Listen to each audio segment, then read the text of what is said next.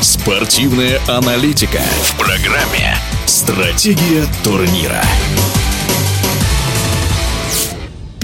Российский боец смешанных единоборств Ислам Махачев встретится с бразильцем Чарльзом Оливейрой. Титульный реванш состоится 21 октября на турнире UFC 294 в Абу-Даби.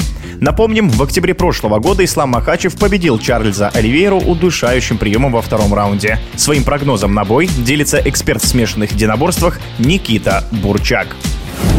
Я думаю, вряд ли данный реванш был прям нужен Махачеву, так как первый поединок он выиграл в абсолютно доминирующей манере, и Оливейра по факту ничего особо не смог противопоставить ему. Скорее, UFC умеет и любит делать реванши для тех поединков, которые показали хорошие просмотры. И Оливейра все-таки является претендентом на титул вполне себе. Он выиграл крайний бой и идет за титулом. Бразилец в бою против уроженца Махачкалы вряд ли может что-то показать, потому что многократно наши ребята из Дагестана показывали, что мало кто им может что противопоставить, особенно ребятам из команды Хабиба. Поэтому я думаю, что завершится этот поединок победой Махачева, возможно, в более позднем раунде. Сложно говорить о слабых сторонах Махачева с учетом того, что он не проигрывает и является чемпионом. Думаю, что у Оливеры не хватит опыта и смекалки для того, чтобы разгадать нашего чемпиона. В случае очередного разгрома от Махачева, в чем я практически уверен, если не будет каких-то эксцессов, связанных со здоровьем, связанных с травмами скрытыми и еще какими-то вещами, потому что команда Хабиба и Махачев, они очень дисциплинированно и грамотно подходят к поединкам, и их могут остановить только травмы и какие-то проблемы со здоровьем. В случае разгрома у Оливейра есть шанс подраться за титул только если Махачев перейдет в другой вес или